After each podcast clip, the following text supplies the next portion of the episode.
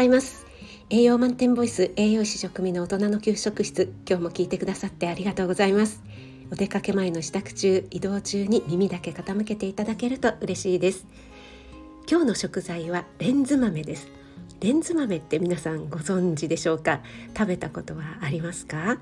の直径5ミリくらいの平たい豆なんですよね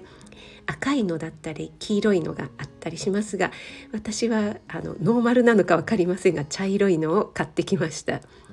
でレンズ豆はですね鉄分食物繊維葉酸などが豊富で炭水化物は豆類の中ではやや多めになっています味はですね特に何とも言い難いんですが、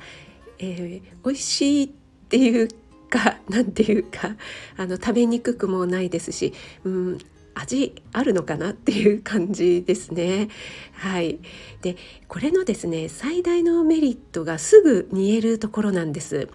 なのでトマト煮だったりスープなどにそのまま入れるだけで出来上がってしまうっていうところがえとってもいいなと思います。豆は一晩水につけておかないとできないっていうものがね結構多いですからそういった意味ではねとっても楽ちんなんですよね。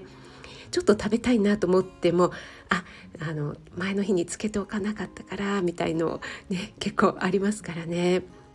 そして食物繊維が多いだけあってお通じがねもうとっても良くなりますこれは本当に私個人的な感覚なんですけども今までですねこれを食べると快調だなと思った食材はですね玄米ひじきなんですがそれに匹敵するか上回るほどの効果がありましたね。やっぱり便秘の状態っていうのは体が重いというか不快ですし腸内環境にもね良くないですからね。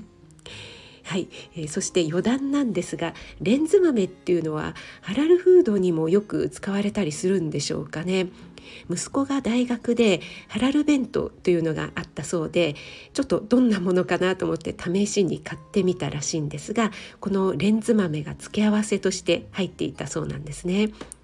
なんですが小さいのでね箸でうまくつかめなくってめちゃくちゃ食べにくかったって言ってました。味は味付けは美味しかったんだけどものすごく食べにくくて結構息子は食べるの割と遅い方なんですけどもすごく時間がかかっちゃったって言ってたんですけども